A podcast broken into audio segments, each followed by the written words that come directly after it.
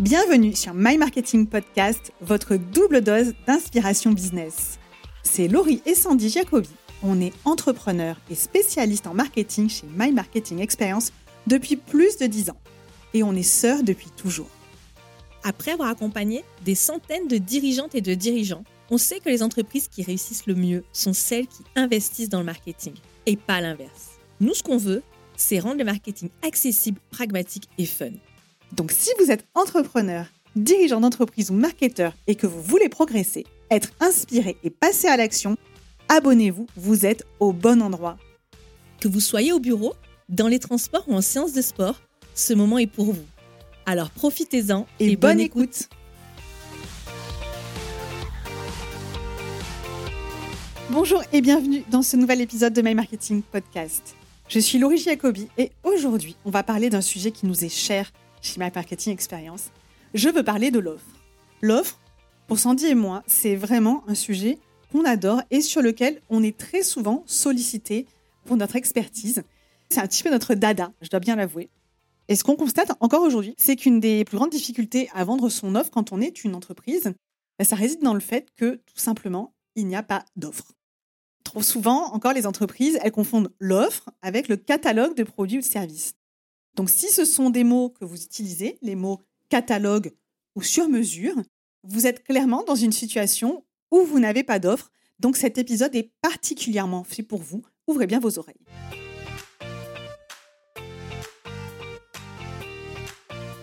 C'est quoi une offre? Une offre, c'est pas juste un produit ou un service et c'est pas non plus juste un prix.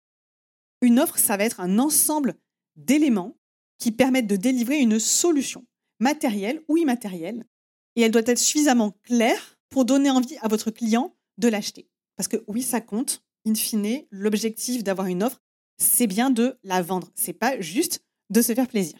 Moi, j'aime bien comparer une offre, en fait, à l'ordonnance d'un médecin. C'est-à-dire que le médecin, quand vous allez chez lui et que euh, vous parlez de votre douleur, il va savoir ce qu'il doit vous prescrire c'est pas vous qui allez lui, demander une liste de médicaments sur un catalogue en choisissant. C'est lui qui va vous dire que par rapport à votre problème et par rapport à tous ceux qui sont dans votre cas et qui ont le même problème, il existe un traitement. Et que ce traitement, il va rassembler plusieurs médicaments et peut-être plusieurs techniques pour vous soigner. Donc il y a vraiment une différence entre l'ordonnance, on va arriver chez le médecin en disant bon ben voilà super, parmi cette liste de médicaments que j'ai à, ma disposition, je vais choisir celui-ci, celui-ci et celui-ci. Globalement, on va pas trop savoir, à moins d'être médecin soi-même, ce dont on a besoin, et l'ordonnance en elle-même, qui est l'offre et dans laquelle on va mettre la bonne préparation, le bon assemblage de bons éléments, de bons médicaments pour soigner. Donc j'espère que votre exemple vous parle. Et ensuite, en fonction de ce traitement, on va pouvoir aussi adapter la posologie. Et ce qui va, dans notre cas, définir les différentes façons de présenter une offre. À quoi ça sert justement d'avoir une offre? Une offre, ça va vous permettre d'attirer le bon public au bon moment. Donc une offre qui est bien positionnée, elle va attirer plus facilement le profil d'acheteur que vous ciblez. Tout simplement parce que votre message, il est beaucoup plus clair quand vous communiquez dessus. Vous allez éviter les demandes de devis, ce que j'appelle de touristes, c'est-à-dire de personnes qui sont peu qualifiées, qui ne correspondent pas à votre cible et qui vont vous faire perdre beaucoup de temps si vous ne faites pas ce travail. Ça va vous permettre aussi de vendre plus facilement. Pourquoi? Parce que votre offre, elle va donner envie et en même temps, elle va rassurer l'acheteur. Ça va demander de travailler sur le risque perçu en le minimisant. Et c'est aussi en donnant les éléments qui vont constituer votre offre que vous allez diminuer ce risque. Votre offre, elle doit être rassurante aux yeux de votre prospect. Ça va vous permettre de gagner du temps et de le convaincre plus facilement. D'ailleurs, en fait, vous n'allez pas avoir besoin de le convaincre parce que c'est de lui-même qu'il va s'assurer, qu'il va être convaincu que vous êtes la bonne personne pour l'aider et que votre offre est la bonne solution à son problème.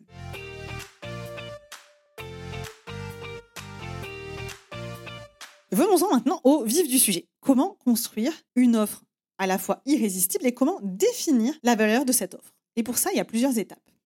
Construire une offre, j'aime bien dire que c'est un peu comme organiser un voyage. Il n'y a pas une seule façon d'arriver à destination ni de découvrir un pays. Et par exemple, pour ma part, je vais vous raconter ma vie, mais je suis partie deux fois au Mexique. La première fois, j'ai voyagé à deux, j'ai découvert le pays en bus, j'ai séjourné dans des auberges de jeunesse pas toujours nickel. Et j'ai beaucoup voyagé avec mon sac sur le dos. Et c'était plutôt très route. La deuxième fois, c'était dix ans plus tard. J'ai voyagé en famille. J'ai séjourné dans un hôtel confortable où j'ai siroté des petits cocktails euh, les pieds dans l'eau. J'ai aussi visité le pays, mais cette fois, pas, euh, je n'ai pas ailé un combi sur le bord de la route, mais j'étais en taxi ou en bus privé. Dans les deux cas, j'ai visité le Mexique, mais pas de la même façon et clairement pas avec le même budget. Et c'est exactement pareil pour vos offres. Donc, je vous livre ici une méthode en quatre étapes pour construire une offre en mode tour opérateur. Étape numéro 1, vous allez étudier votre persona. C'est toujours la base de la base, mais quand vous organisez un voyage, comme quand vous construisez une offre, il faut savoir à qui vous vous adressez. En l'occurrence là, qui voyage et donc qui consomme votre offre. Soyez attentif à identifier les attentes, les motivations et les freins de votre client idéal. À quoi est-ce qu'il aspire? Segmentez ses besoins et ses usages pour comprendre comment il aime voyager. Ça vous permettra de mieux savoir ce que vous allez mettre dans la boîte, comment vous allez le faire voyager. Si vous n'avez pas bien identifié votre persona, je vous mets une ressource en commentaire qui vous renverra vers notre guide pour bien définir son persona. Étape numéro 2, vous allez définir une promesse forte. Vous allez répondre à la question où veut-il aller? À cette étape, vous allez clarifier la transformation que vous permettez à votre client d'obtenir. Elle doit être précise, elle doit être attirante et elle doit être rassurante. C'est la destination de rêve de votre client. Par exemple, avoir un site internet, un site e-commerce qui va lui permettre de générer des ventes. Augmenter sa productivité de 30%, euh, par exemple si vous proposez un outil de gestion. Sécuriser ses données sensibles, si votre client manie des données sensibles. Ou euh, réduire ses coûts opérationnels euh, de moitié, si vous proposez par exemple des solutions logistiques. Donc ce sont des exemples, mais qui doivent répondre vraiment à ce que votre client recherche. Déterminer une promesse percutante et forte, donc irrésistible, ça nécessite une excellente connaissance de votre persona. Donc s'il vous plaît, ne faites pas l'impasse sur l'étape numéro 1 en marketing, que ce soit en B2B ou en B2C. C'est vraiment une étape déterminante. Et ce serait vraiment ballot d'envoyer votre client à la montagne quand il rêve de partir au soleil. Étape numéro 3. C'est là où vous allez composer l'offre comment est-ce que votre client il va aller à cette destination? Vous allez détailler le dispositif, on va dire, qui vous permet de le transporter du point A, donc son point de départ, au point B, sa destination de rêve. Vous allez commencer par lui détailler votre méthode. On va dire que ce sont les escales du voyage. Il va sûrement faire un voyage en plusieurs étapes. Donc, quelles sont les escales? Par quelles étapes va-t-il passer? D'abord, il va vous rencontrer. Après, vous allez récolter des données peu importe. Mais quelles sont les étapes par lesquelles il va passer? Ça va permettre de, un, valoriser votre expertise. Deux, ça va venir le rassurer sur comment il va voyager. Parce que je pense qu'il y a très peu de gens qui vont venir un jour euh, à un rendez-vous en disant OK, on y va sans savoir à l'avance ce qui les attend. Donc définissez clairement quelles sont les étapes par lesquelles votre client va passer et détaillez également les modalités du voyage. Par exemple, est-ce que votre client, il va voyager seul, en groupe ou juste à vos côtés si vous proposez des prestations de conseil? Est-ce qu'il va être seul avec vous ou est-ce qu'il va être seul avec un membre de votre équipe? Est-ce que euh, vous faites des accompagnements de groupe si c'est ce type de prestation que vous proposez? Est-ce que vous serez à vos côtés ou est-ce qu'il va se débrouiller tout seul en fait? C'est-à-dire que vous lui donnez une méthode, vous lui donnez ce qu'il faut faire, les indications et il va le faire tout seul. Vous pouvez également travailler sur le niveau d'effort à fournir. Est-ce que vous allez par exemple lui livrer du matériel et c'est lui qui va l'installer? Ou bah, c'est vous l'installer aussi pour lui et vous le former sur ce logiciel Est-ce que vous allez globalement, est-ce que vous allez l'aider à porter ses bagages ou bien il va se débrouiller tout seul? Vous pouvez également aussi parler du niveau de confort. C'est tout ce que vous allez mettre à sa disposition. Par exemple, si vous avez une solution, vous allez détailler toutes les fonctionnalités auxquelles il a accès les moyens, donc ce sont vraiment les moyens de disposition. Est-ce que vous allez lui faire des explications par vidéo, si c'est un nouvel outil à, prendre en main, ou si c'est une méthode que vous voulez lui livrer? Est-ce qu'il va y avoir de l'audio, du texte? Est-ce que vous lui fournissez des templates pour qu'il puisse faire ce travail tout seul, ou au contraire, bah, il met les pieds sous la table et euh, c'est tout confort, il n'a rien à faire et c'est vous qui faites tout pour lui? Passez également en revue les moyens de communication. Comment est-ce que votre client il va pouvoir rester en contact avec vous? Euh, il y a certaines entreprises où euh, le client a la ligne directe du dirigeant et peut l'appeler quand il veut. Ça, c'est pour du service très exclusif. Ou au contraire, ça va être filtré.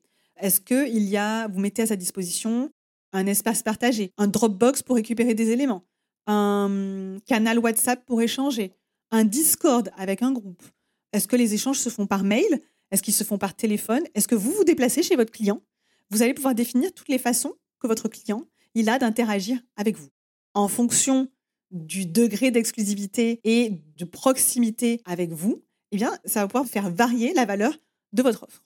Vous pouvez également vous intéresser à la durée du voyage. Et moi, je pense que c'est toujours bien d'essayer de donner la durée du voyage, quelle que soit votre activité. Euh, c'est vrai qu'il y a des fois où c'est plus facile que d'autres, plus pertinent que d'autres, mais si euh, votre activité s'y prête, essayez de donner un délai de voyage. Combien de temps ça va prendre pour arriver à destination? Alors bien sûr que ça ne va pas dépendre forcément toujours que de vous, ça va aussi dépendre du client, mais donner une bonne estimation, ça va vous permettre de valoriser votre offre tout simplement.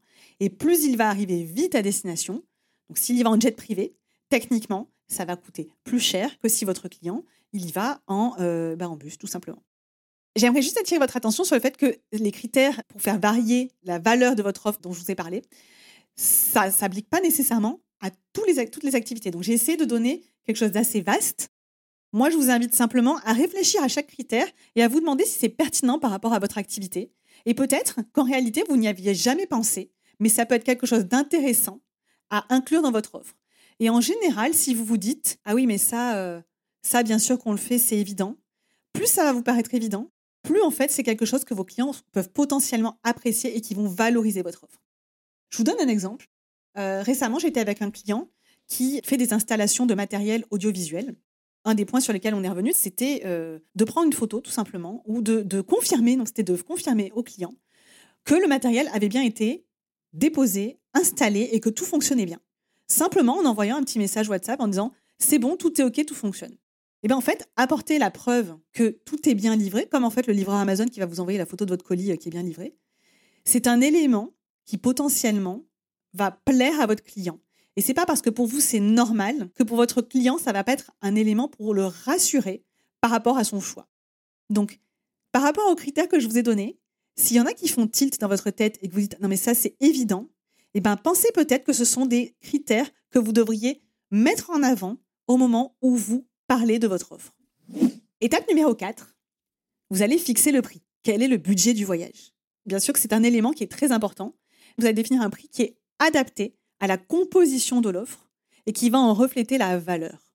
Donc pensez également à parler des modalités de paiement. Est-ce que c'est un paiement mensuel? Est-ce que c'est un paiement récurrent? Est-ce que c'est un paiement à trois fois sans frais? Est-ce que c'est un paiement cash? Est-ce qu'il y a un acompte?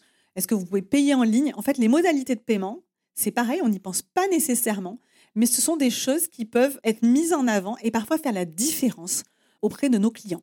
Et en ayant effectué consciencieusement les premières étapes, le tarif, il doit paraître non seulement acceptable, mais en réalité, il doit même paraître attractif parce que vous allez avoir mis en valeur votre offre.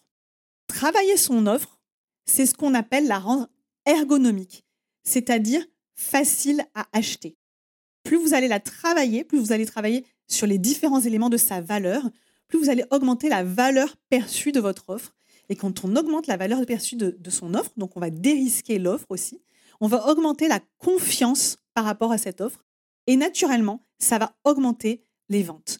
Donc ça, j'aimerais vraiment que vous reteniez cette équation, c'est que augmentation de la valeur perçue, augmentation de la confiance, plus de ventes. Cet épisode est maintenant terminé et j'espère qu'il vous a plu. Si c'est le cas, n'hésitez pas à le partager sur vos réseaux en taguant My Marketing Experience, en nous taguant Sandy et moi également, et même à nous laisser un avis 5 étoiles sur la plateforme de votre choix. Ça nous ferait vraiment plaisir d'avoir votre retour et que vous puissiez nous donner de la force. En attendant, on se retrouve la semaine prochaine pour un nouvel épisode de My Marketing Podcast.